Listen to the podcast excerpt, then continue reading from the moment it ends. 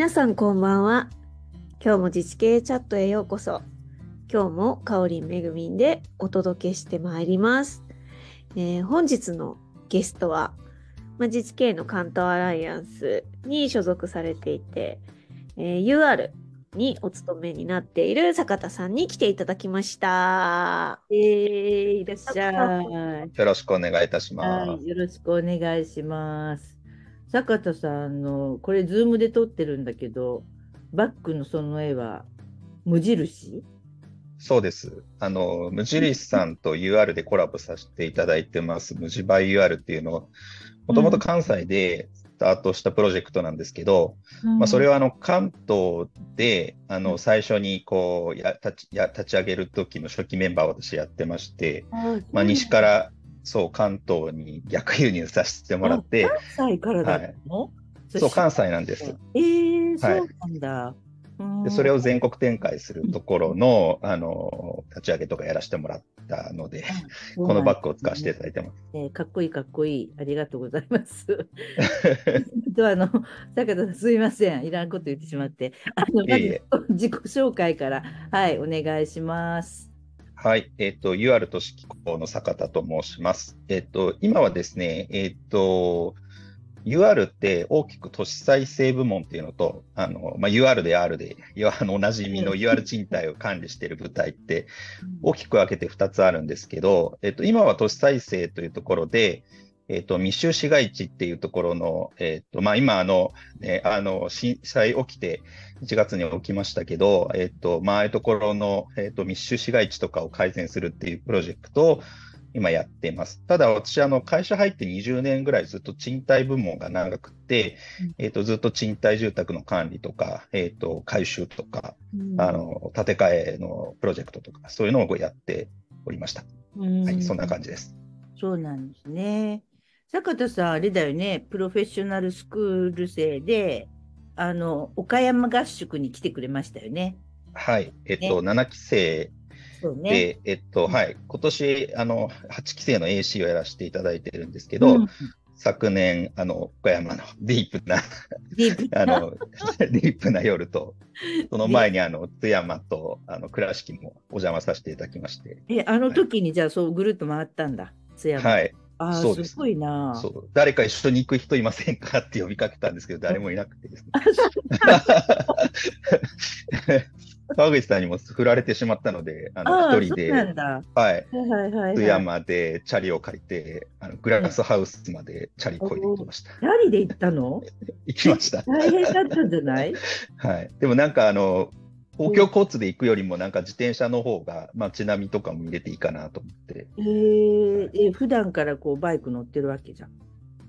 まあ別になんかあの、えっ、と、チャリ好きってわけではないですけど、なんか行ったらやっぱりなんかそういう、あの、自分の足で歩い歩いてみたりとか、自転車で見たりっていうのが好きなので、はい。そう頑張りました。ね、せっかく岡山で合宿だったのに、私、岡山に宿泊しちゃったから、高田さん、倉敷案内してって言われても、ごめん、私、倉敷にいないとかってこ断っちゃって、すいませんでした、本当に。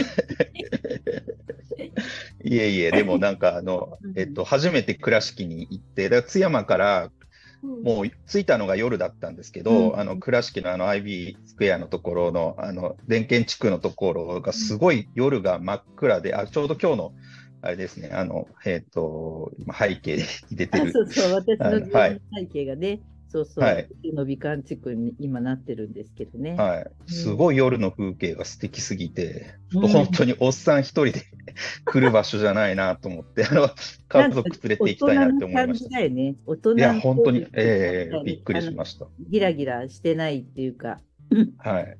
なんかね、大原、タワーとかの照明をやって、石井素子さんっていう方、照明デザイナーのね、あの方に監修してもらったんだけど、大変だったんだよ、石井素子さんを説得するのがね、20年ぐらい。でも、おしゃれだよね、すごい。うんいや、その暗いというのが、こんな価値があるんだっていうのにか気づかされた街ですごい、あの、うん勉強になりました。はい。ありがとうございます。またゆっくり来てください。そうですね。今度は家族を連れて行きたいなとちゃんと案内しますから。はい、ありがとうございます。えーで、都市系プロフェッショナルスクールどうでしたか？えっとですね、あの、実はあの、私、あの、スクールの、えっと、最初の1期生の時の募集の時の、あの説明会、1期生の時の説明会って、確かなんか、青山大かどっかでやってた時があったと思うんですけど、一つ屋さんも当時いて、そこに実は、あの、公公民連携プロフェッショナルスクールの時の話だそうそうそう、だと思うんですよ。いよいよ最初。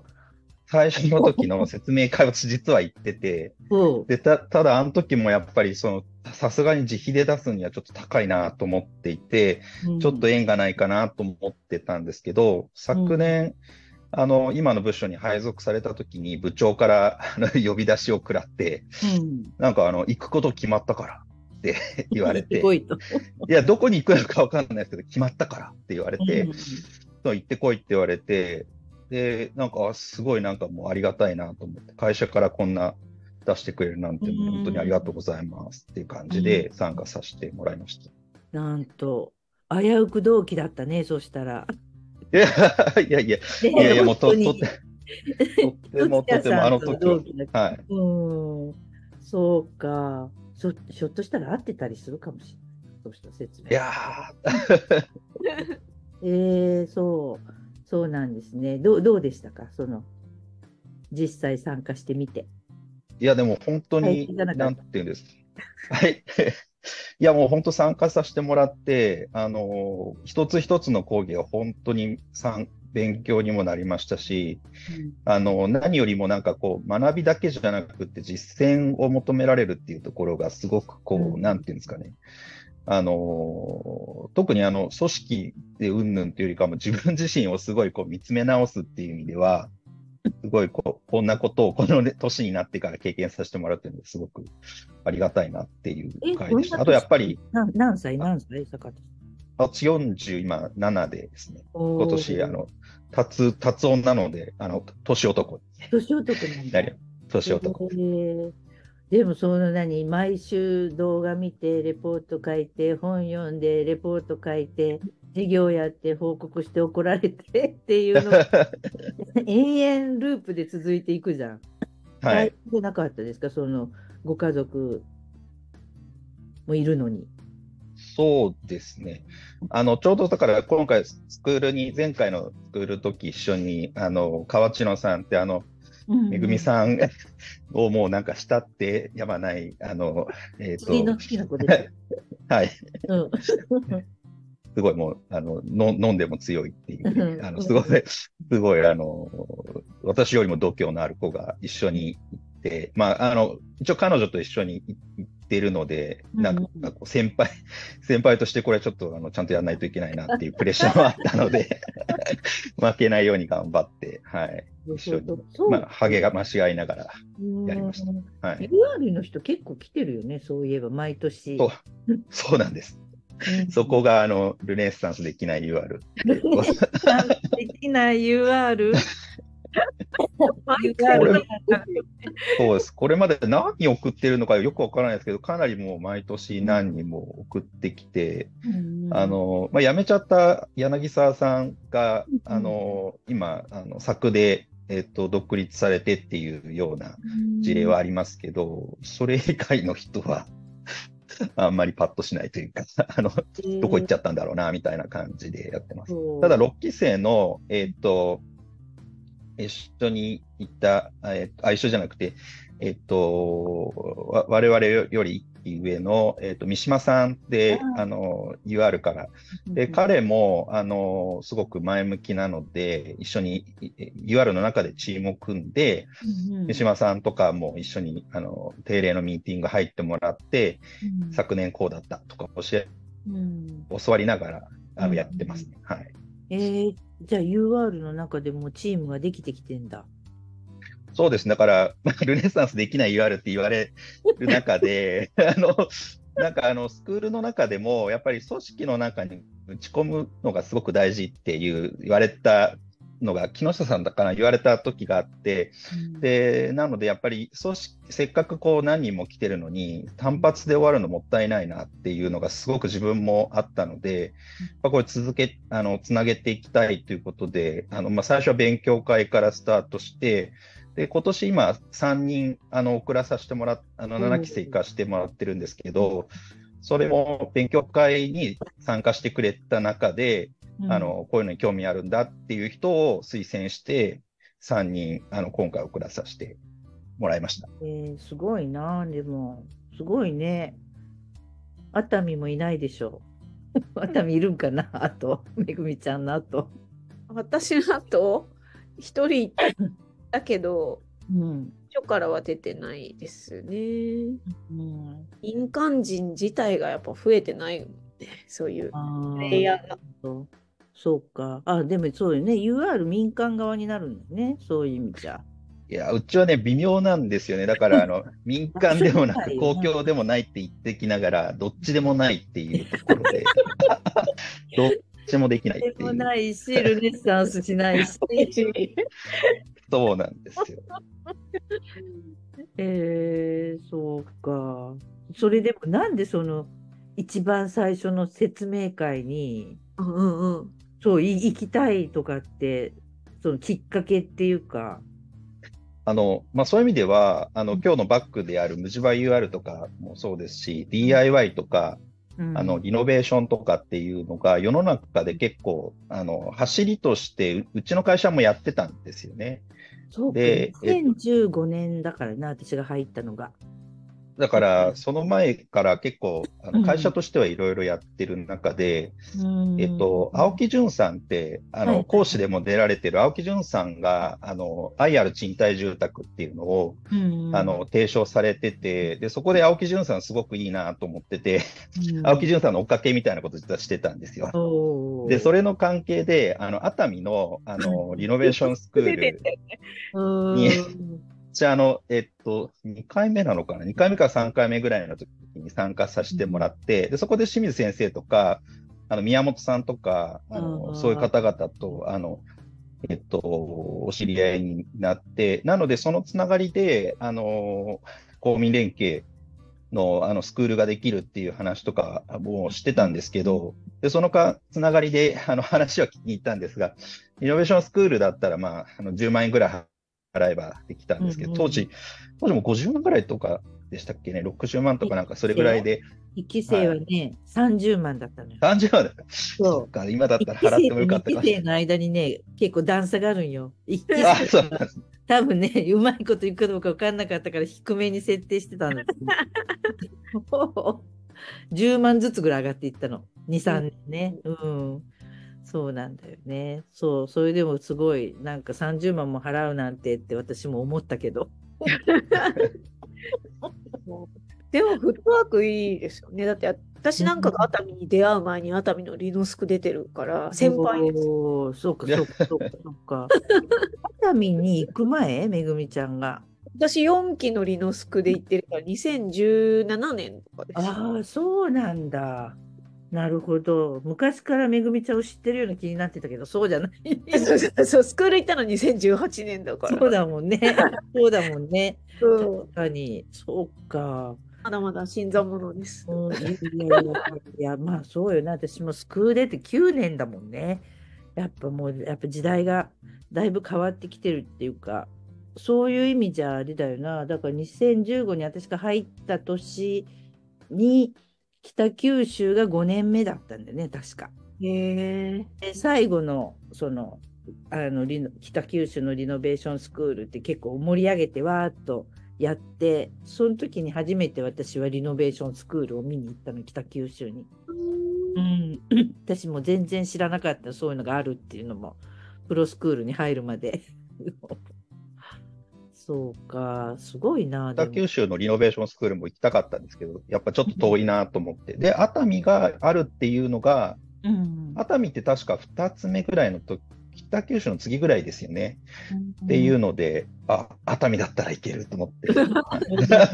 うん、そう、やっぱりその、何、衝撃的だったわけ？あそうですね。なんかやっぱ北九州のやつが盛り上がってるのがすごく、まあ、当時だからネットとかで動画配信とかもしてたと思うんですよね。うんだからそういうの、そういうの見て、あ、なんかい行ってみたいなっていう感じで、うんはい。なんかガンガン YouTube とかでやってたよね。すごい。そうですね、やってました。あの、プレゼンテーションとかを確か動画配信で、今もまだアーカイブあると思うよ。はいうんうんうん。そうだね。すごい、すごい勢いあったもんな、あの頃ね。うーん。そうか。そう。なんでその、そのプロスクールに、でも、はい、そ、それで、何？最、最初その、スクー、だ1回目のスクー、プロスクールの説明会行って、諦めて、次入るまでに何年ぐらいあるの ?5、6年？何年ですかね。でも7期で入ってるので、だからまあ7年ぐらい空いてるってことですか？半年の期があるんだよね、途中ね。あ、そうなんですか。うん。半年しかなかった。うん。そう、5年経って、やっと来て、大変な目にあって、みたいな感じですね。そしたら。だんだん本の量も増えたりしてるような気もするんだけど。今年もまたなんか増えてる気がしますよね。長いからね。うん。時は1週間に3冊ぐらい読んでたんで。そう年だそうだ。半年だあったなるほど。半年短い時がね。うん、え今うん9ヶ月ぐらい。そういえば長い。3月、あ、開校式が6、7月で、うん。ただね、また次の期は9月開校の3月だから半年かまた半年になるんだ。うわー、かわいそう。大変だね、それは。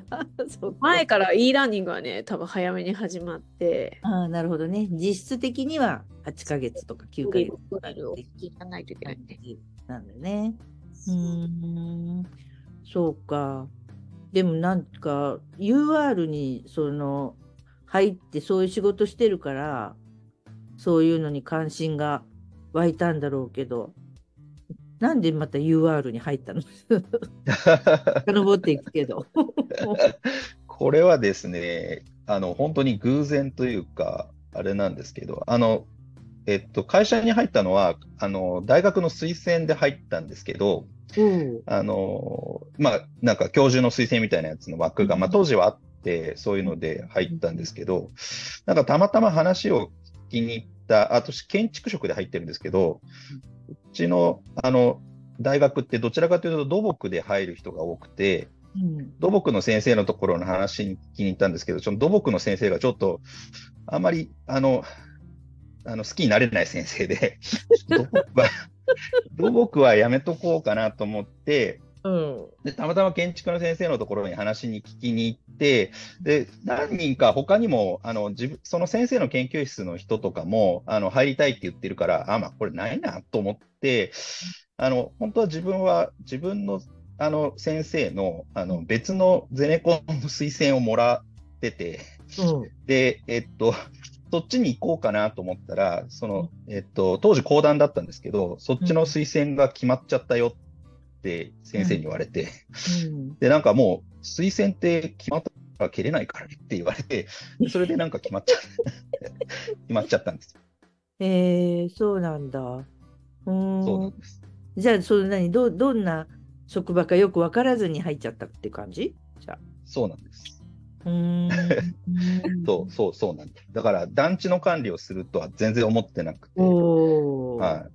まあでも一応なんか当時は都市、なん都市再生というか、要は再開発とか結構ガンガンやってた会社なので、うんうん。そういうのが、であの、やれる会社なのかなぐらい思ってはいたんですけど、うんうん。はい。まさか団地の管理を 20年や安る。定の管理って結構大変じゃん。そうですね。はい。なんか町はい内会丸ごと面倒見てるようなとこあるじゃん。そうです、そうです。町内会どころか、それこそあの高島平なんてうん8000個の団地なので、そうそうだよね一つの、一つの行政丸抱えでうん。面倒見てるようなもんなので、うんうんまあ、そういうのが、まあ、2000個とか4000個とかそういう規模の団地をゴロゴロうん変えてますので、はい。うん。そう。え、管理ってどんな仕事？管理は、じゃあ本当にさ会社に最初入って、最初だけ設計っていうところで、あの新築の設計を2年ぐらいしたんですけど、あとはずっと管理部門で、あのそれこそ、えっ、と、賃貸をあの管理する、あの、スマイセンターっていう、あの、本当にお客さんのクレームを受けるようなところに行ったりとか、あとは、あの、いわゆる、まあ、あの行政でもあります。保全部門っていうところで、うん。あの積算の業務っていうのを4年ぐらいやってまして、うん。で、あまりにもその積算っていう業務が嫌すぎて、うん。あの、と当時ですね、あの、政策研究大学院っていうところの大学院に会社で行かしてくれるっていう制度があって、それはあの自分で手を挙げたんですけど、それの、それも会社の中で1期生になって、1年間政策研究大学院ってところで、えっと、修士、修士をと取って、で、えっと、で、そこから戻ってきてから、今度は、えっと、住宅の活用するっていう、ストック活用っていうんですけど、まさにこの今、ある無地バイ UR じゃないですけど、まあ、当時本当に、公団、本当ダメな会社でして、あの、あの、どうダメなの？本当いやもう本当ね痛い いや、やっぱりあの、当時の昔の公団を管理してた人って、要は、あの、もうな、何十倍っていう倍率で、こう、入居させてたっていう、あの、本当殿様商売で、もう入った、あの、もう、なんなんですかね、もう、あの、釣った魚には餌やらないじゃないですけど、管理本当にザ管理っていうか、もう本当に、えっ、と、全然お客様に向いたサービスとかしてなくて、で、もう、いろいろクレームの電話とかかかってきても、いや、もうそれはもうあんたの、あんたの負担だから自分でやってみたいな、ガシャンって電話切るみたいな、そんな対応をやってまして、はい。で、と言いながら、でもやっぱりいろいろ独法改革みたいな話の中で、やっぱりうちみたいなところ、まあ、あの、一つ屋さんも話してましたけど、その組織のあり方みたいな問われる中で、やっぱりどんどん古くなっていって、空き家がどんどん増えていって、このままだと経営やばいよねっていう時期が、あの、2000年代に入ってからそういう議論になって、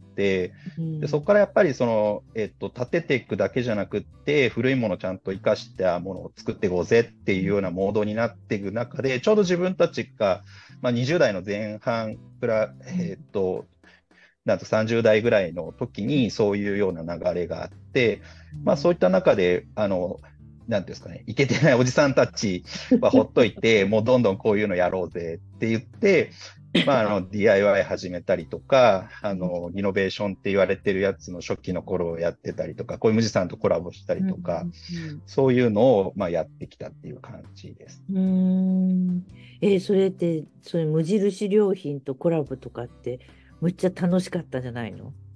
そうですね。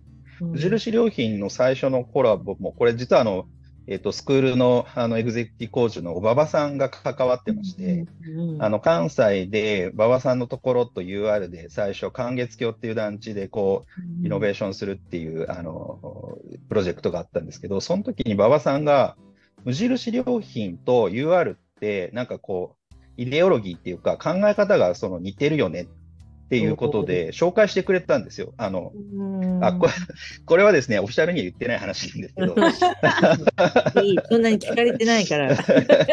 馬場さんから紹介していただいて、うん。関西でスタートしたプロジェクトで、まあ、当時関西結構い、あの本当にあのダメな、ダメダメな人が8割、9割いて、本当に1割ぐらいそういうイケてる人たちがこうプロジェクトを進めているっていうようなうんあの風土があって、その人たちがあのコアメンバーになって立ち上げたプロジェクトなんですよね。うんでそれをあのうちとかがあの聞きに行って、いろいろ教わって、うんあの関東であのスタートさせたっていうプロジェクトです。ういんなんか楽しそうだよね、すごい。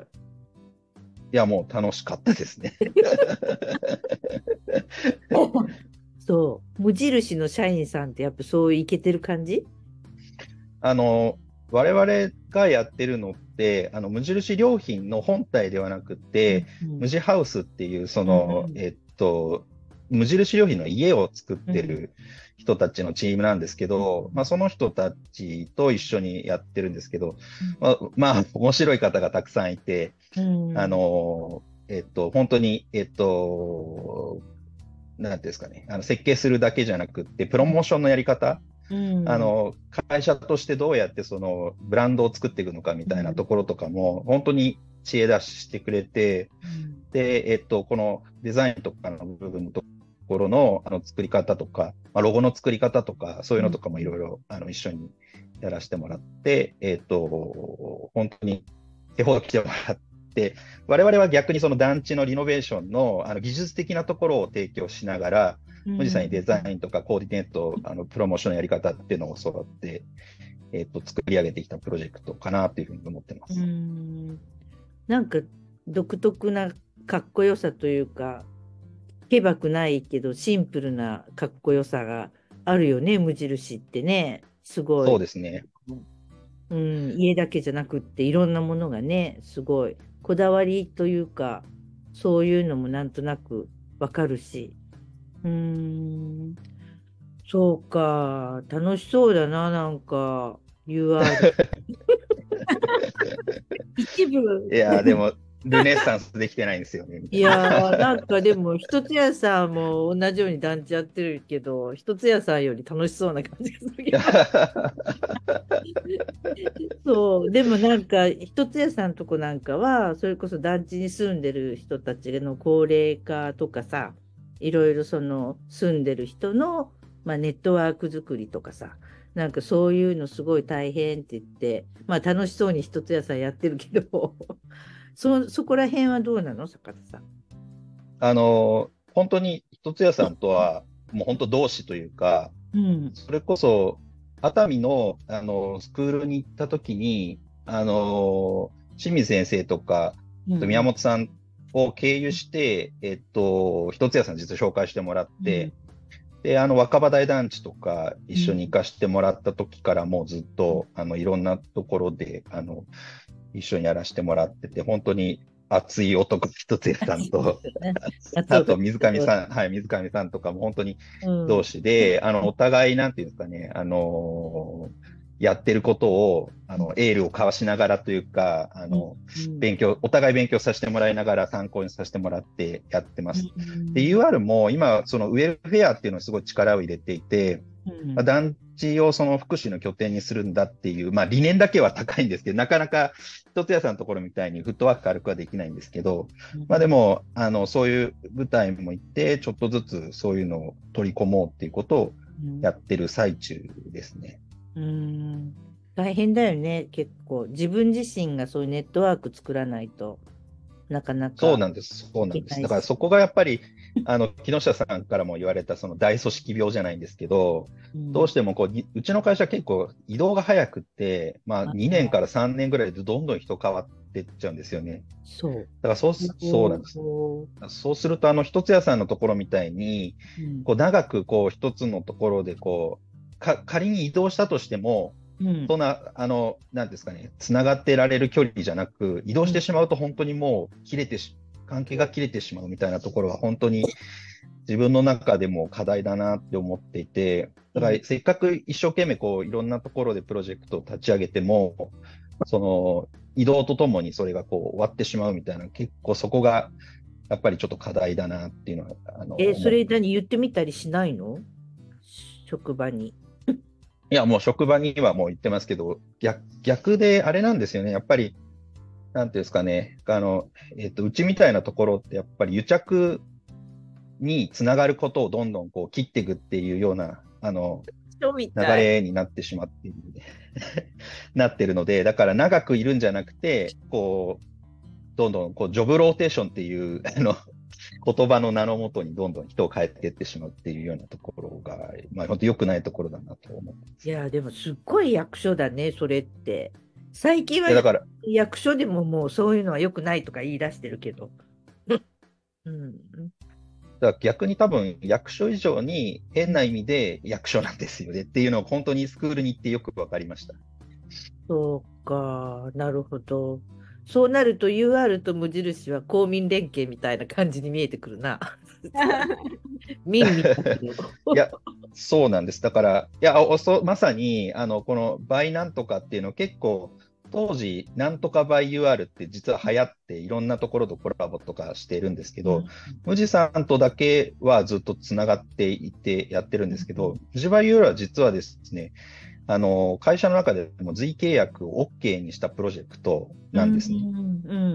これは本当に会社の組織として変えて、あの、契約監視委員会っていうのがあるんですけど、そこに付議して、このプロジェクトはすごく意義があるプロジェクトだから、あの、随契 OK っていうのを勝ち取った、数少ないプロジェクトでもあります。えー、なにその随家のその不義委員会みたいなのがあるわけ ?UR の。ありますね。契約監視委員会っていうのがあって思いっきり役所、役所と全く一緒だね、それって。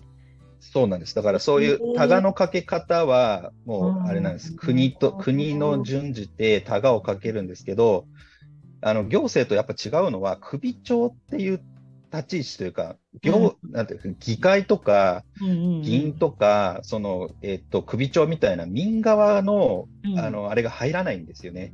全部国からの方と、まあ、役員も基本国からの方しかいないので、うん。だから、その民側のっていうのが全然入ってこないっていうのが、意外とだから、民、あの、地方の行政以上になんか硬いんだな、うちの会社はっていうのが。いっぺん決めたらこう変えてもらうような指摘があったりとかいうのがないわけだねだからね。そうなんです、そうなんです。そうなんですねはい、ただし、ただし、あの、首長が認める場合は除くみたいな、よくあるじゃないですか、行政のやつって。うんうんそれがないんですよね。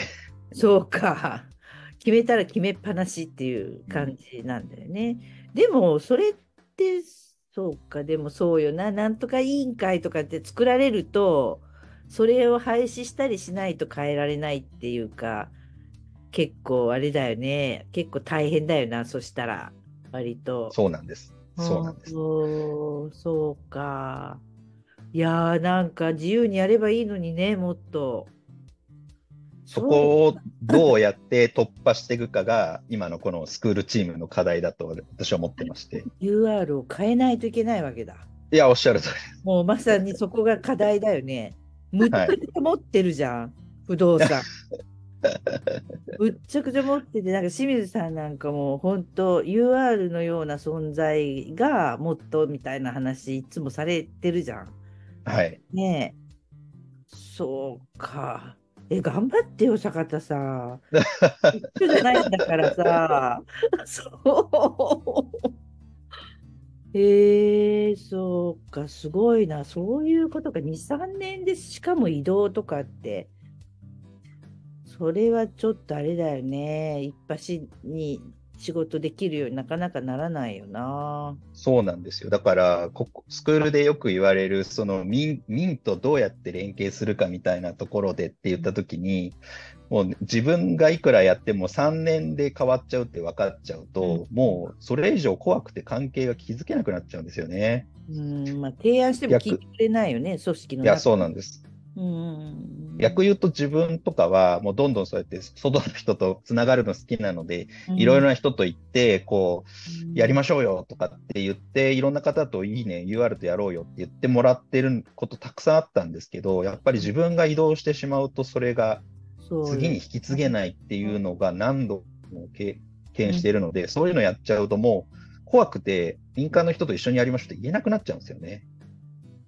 っていうのがあって、でもそれをどうにかこう、あの、壁を越えていきたいなっていうのが今、こうスクールチーム、UR スクールチームの、あの、裏ミッションとして考えてて、だからそこはなんかやっぱもう自分の個人としてちゃんとつながってコミットしていくみたいなことを副業的にやるみたいな話を、なんかちゃゃんとこうやりつつ、それを組織に認めてもらうみたいな道を作っていきたいなっていうのが自分の ちっちゃな何？野望です副。業ダメなの？副業も、あの、NPO とかの、うんうん。あの、えっと、報酬をもらわないところまでは一応認めてもらえてるんですけど、あの、えー報酬をもらうようなのは認めてもらえてないです。すごい。それ役所より遅れてんじゃないの？いや、そう、そうですね。だから、あの、えっと、尼崎市の、あの、うん岡崎さんでしたっけ？あの、産図書とかやっている、あの、うんあの、今年、あの、8期生でいらっしゃるんですけど、うん話聞いて、いや、すげえ、行政でもこんなできるんだっていうのを知ってですね。うんいや、もういかに、やっぱ遅れてるなと、うん。行政より遅れてるってしゃしゃべりに行ってあげようか。いや、ほんとユーアルさんって。UR さんも化石にななってますよって言って、そうなんですよ。本当に。そうなんです。あやめたよね。本当にそうだそう、そうなんです。そうなんです。そうよなだから、やめるしかないんですよね。う。うんん。いや、だって、役所だってもうやめて止まらないっていう感じなのに。そうか。それは大変だわ。今さ、一人熱海で預かってるんだけど、もうそのやめちゃいそうですね。やめちゃいそうな人？休職して、うん要は熱海の町盛りでインターンしてるんだけど、報酬もらっちゃダメなんですよ。休職してんの。ああ両方からお金もらえないの。UR に在籍してるけど、1年間休職で、まあ、し来てるんだけど、両方からお金もらえないから、あんた死んじゃうじゃんっつって。いやでも休職していくって言ったらもう多分やめるね。一応でも戻る面談してるとは言ってましたあけど。あ、そでもやっぱり関わり続けたいってなるとボランティアになっちゃうじゃないですかう。い。やいや、そうそうそう。だって続かないじゃん。うん。それっていい仕事したいと思ってるんだろうから、そういう子って。でもね、と都会に配属になるかもわかんないんで。いや、移動もあれだよな。え、坂田さんはその移動してるの？いろんなところに。そういう意味では、私結構あの、一つの部署が比較的長い方ではあるんですけど、ただやっぱり、あの、3年とかでこう、変えられてしまうので、え、ずっと関東？あ、そうですね、ずっと関東ですね。ああ、そう。じゃあ、それ引っ越しとかするほどではないって感じですか？引っ越しを伴うのはまだ珍しいんですけど、ないんですよ。うーん。いや、引っ越し伴ってそういう3年とかだったら家族大変だよね。単身赴任とかになったり。時代そうですね。いや、結構だから、か管理職になるタイミングとかで、関西とか九州とか、あの行く人も多いですね。うーん。で、あと、復興が、あのえっと、東北の復興の時とかもかなり同期とかも、うん、あの、東北に行ってるので、だから結構そういう意味では、うちの会社自体は比較的転勤とかもある。まあ、それもあるの前提で、えーあの、入ってますっていうのはあるんですけど、私はたまたまない。うーん。でも、いつ移動になるかわかんないんでしょ？わからないですね。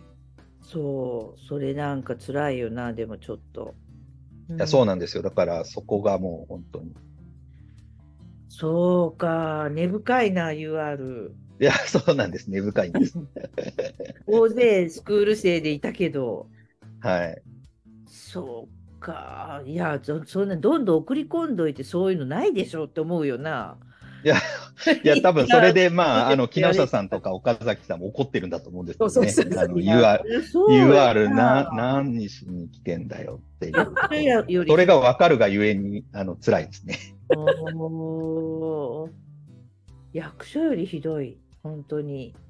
そうか。えー、坂田さん、子供さんは？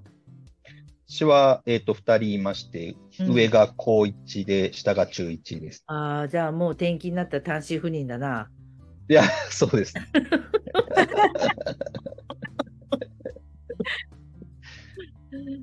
そうか、すげえ。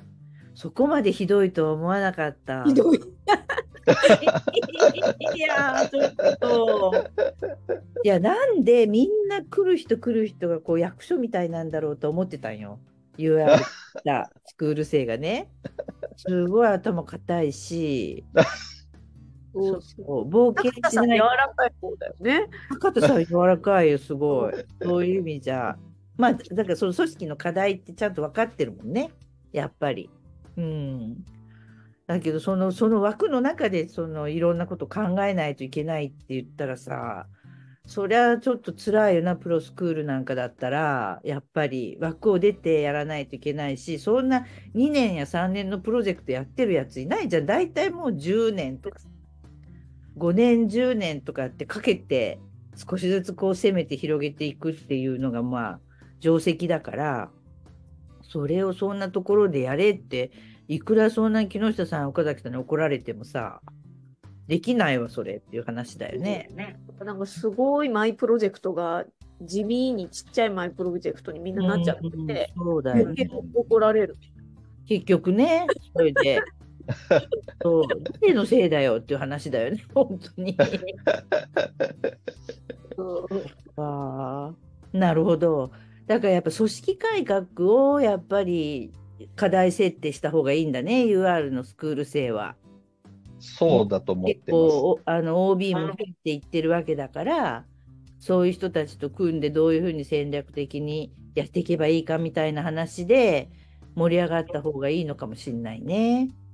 もうまさにおっしゃる通りで、去年の岡山の最後の時の自分が行き着いたのも、うん自分のプロジェクトも大事なんですけど、やっぱ組織を変えないとダメだなっていうところで、だから、今年 AC やらせていただいてるのも、まあその自分が継続して学びたいっていうのもあるんですけど、そのこのつながりを切りたくない、こう会組織としてちゃんとつなげたいっていうのが一番の思いで、そこを会社にちゃんとフィードバックしたいなっていうのがあります。なるほどな。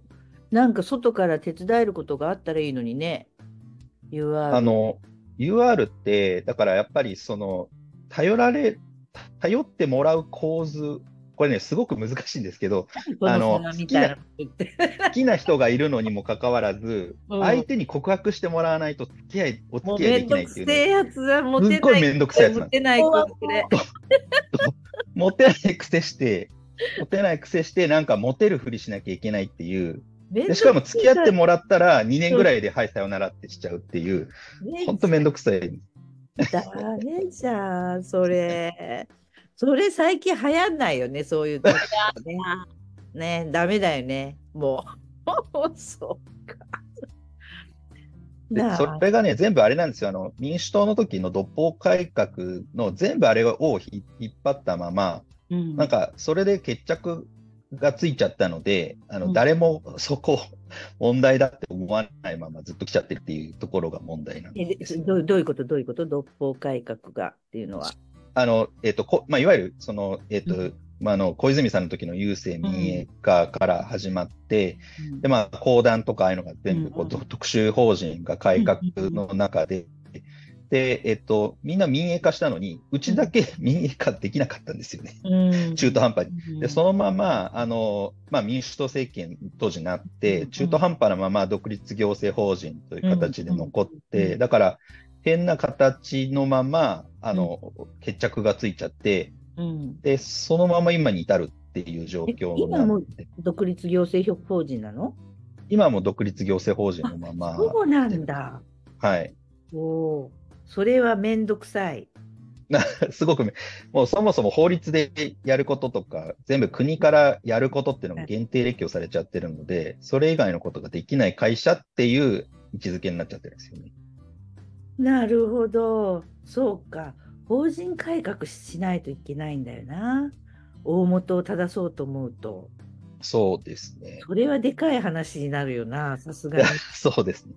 さすがにでかすぎるので、まあだから、ままあそれで、まあ組織が悪いって言ってもどうしようもないよねって、まあ木下さんからも言われている話なので、うんまあだから自分たちができることを本当に自分たちがやってみて、で、まあ、なんていうんですかね、会社としてできることは確かに大きいことができるはずなので、うんまあ、それをできるような構図をやっぱりちゃんと職員自ら動いてやんなきゃいけないよねっていうのをずっと思ってるんですけど、うん。そ、そこをなんとかこう、あの、突破していきたいなっていうのをずっと思ってるところです。でも無地とやって 結局その、えっと、随形を認めてもらうやり方であのこうやってすごいおしゃれな感じであのみんなに支持してもらえるようなことができたりとかっていうのがあるわけだからさだからそれをもっとさ内部でやりやすいような風土に持っていくっていうかねえそういうもっともっとそういう風にできるといいよな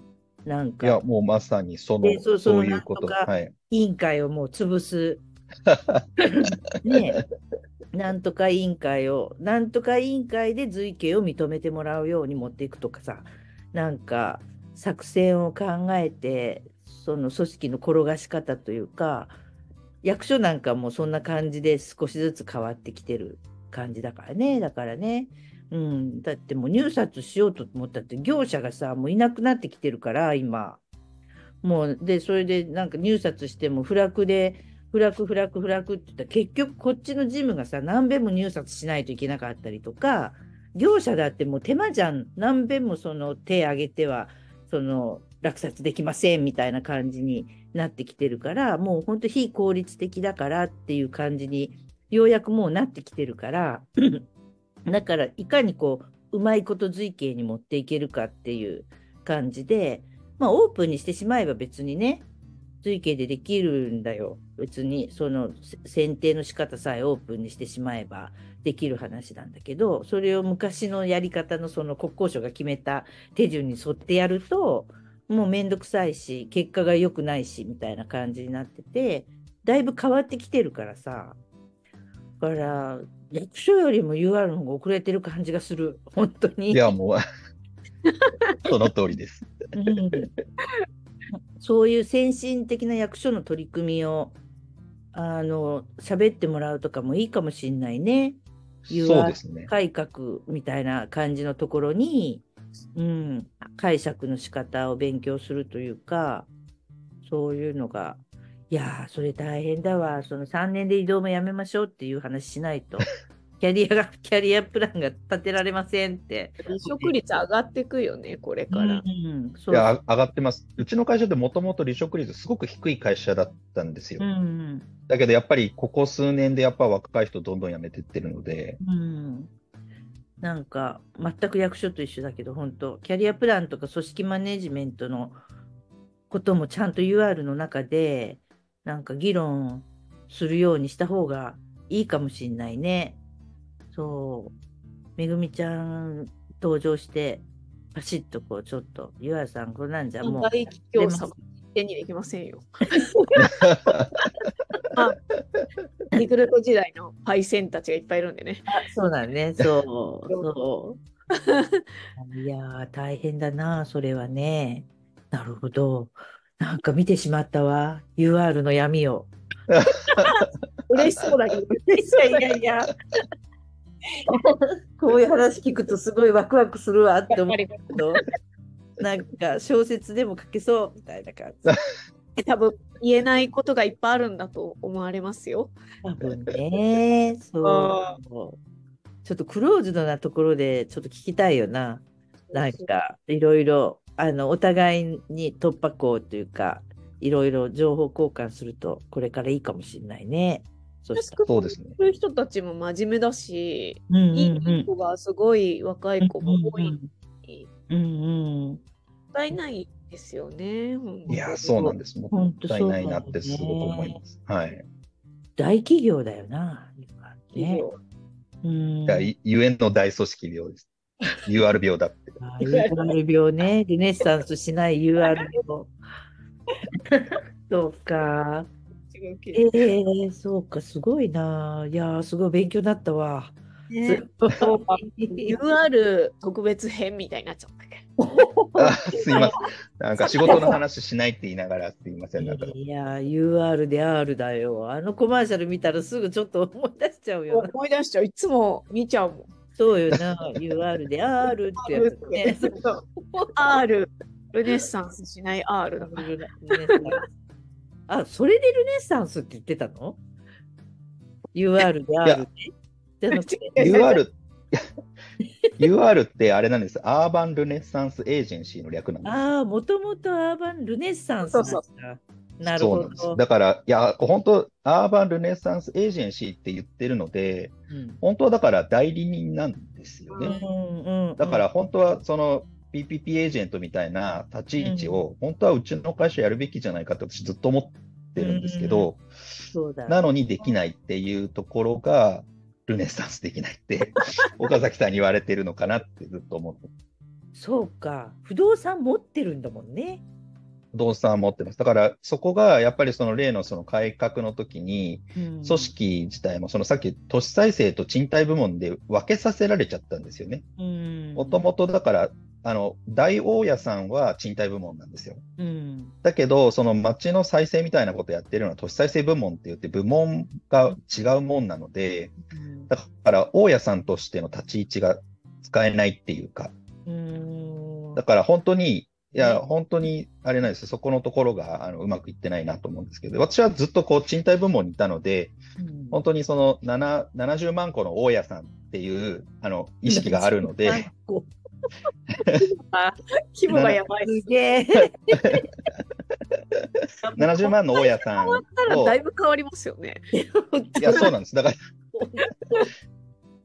それの、いや、やっぱり経営を倒すわけにいかないから、そこをいかに再生するかっていう視点をずっと持ってるので、だからそういう意味で経営っていうのはずっと、あの、ミッションとしては自分たちは思ってるんですけど、都市再生の人たちって他人資産のうんやつをいかにその、えっと、再開発とか区画整理に仕立てるかっていう、まあだからコンサルプラスアルファみたいな視点にならざるを得なくって、で、最後自分が責任持つんじゃなくって、誰かに頼まれるっていうのを、ま、待ってる仕事みたいな立ち位置になっちゃうので、だからそこのところのコミット力がちょっと弱いっていうところがなんか課題なのかなっていうのはすごく思います。こう叱ってしまうんだよね。本当にもうちょっと考えろって、そう、なんか何言ってんだよっていう感じになるんよな。そうよな。もう清水先生からもあれですよ、UR は次の震災が起きるのを待ってるのかなとかって 言われてしまって、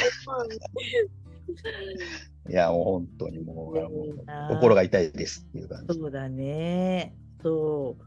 えーでも、ででもその坂田さんみたいにこうちゃんと考えられる人をスクールに送り込んできてるんでしょ？だから、やっぱり。まあだから、はい、あの、えっと、木下さんにも言われたのは、やっぱりその、UR みたいな大きなところって、まあうちだけじゃないですけど、やっぱトップクラスはやっぱりそれなりにちゃんと考えてるし、若い、い人は若い人なりの感覚で、あの、これまずいって思ってるけど、やっぱり大きな組織って中間管理職がダメだよねっていう話をされて、うん。あ、やばい、中間管理職になったばっかりだって 思ってですね。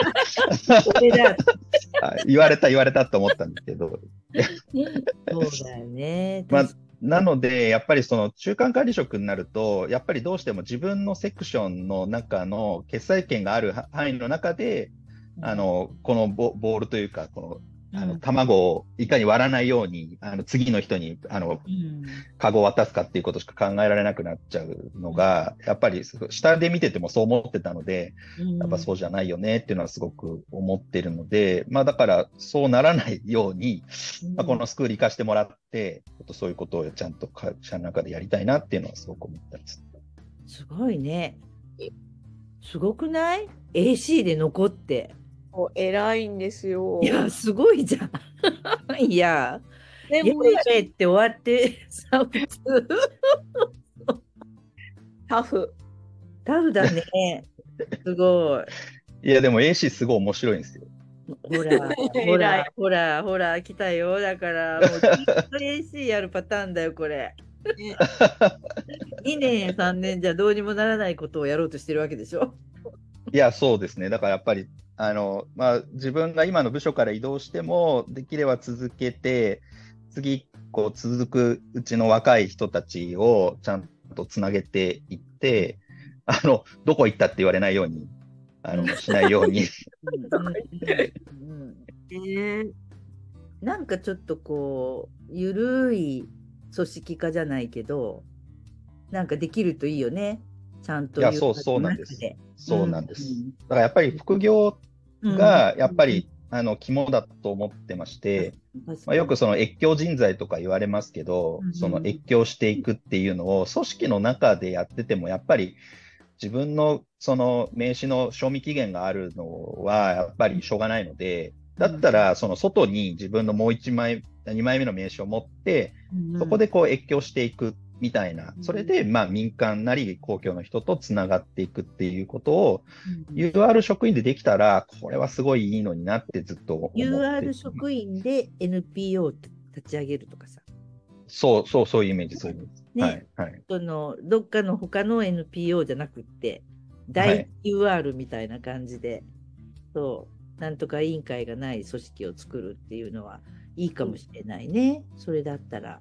うんそそういう意味では、あの、自治経営の組織はすごく参考になるというか、あの、うんうんそれこそ、その行政の方々がそういうのをすでにやってるということは、すごく励みになりますし、確かにはい。確かに、そうだよな。そういうふうに使ってくれたらいいよね。本当に。うーん。そうか。だからスクール、スクールの入る前に、あうんの自治系、自治系、実はあの、一つ屋さんに誘われて入ったんですよ。うんうんうん。そうなんだね。なかなかね、自治経営も鳴かず飛ばずで、ぼちぼちみんなでやってるんだけど、なんかもうちょっとちゃんとせえってこの前怒られて、あの、これからもっと頑張ろうってみんなで言ってるようですけど、なかなかね、そう、形にならずに苦労しておりますが、はい。そうなんよな。そう。1時間経っちゃいました。え、マジで？すみません。もう、坂田さん面白かったわ。私、UR 勉強になりました。すいません。なんか面白い話全然できなかったです。いやいやいや、すごいなんか面白かった。私、なんかすっごい、70万個だってすっげえな。すごいっすよね。いやー、すごいじゃん。でそそれで役所みたいって仲がっていうのが笑える？いやー、すごい、なんか、ありがとうございました。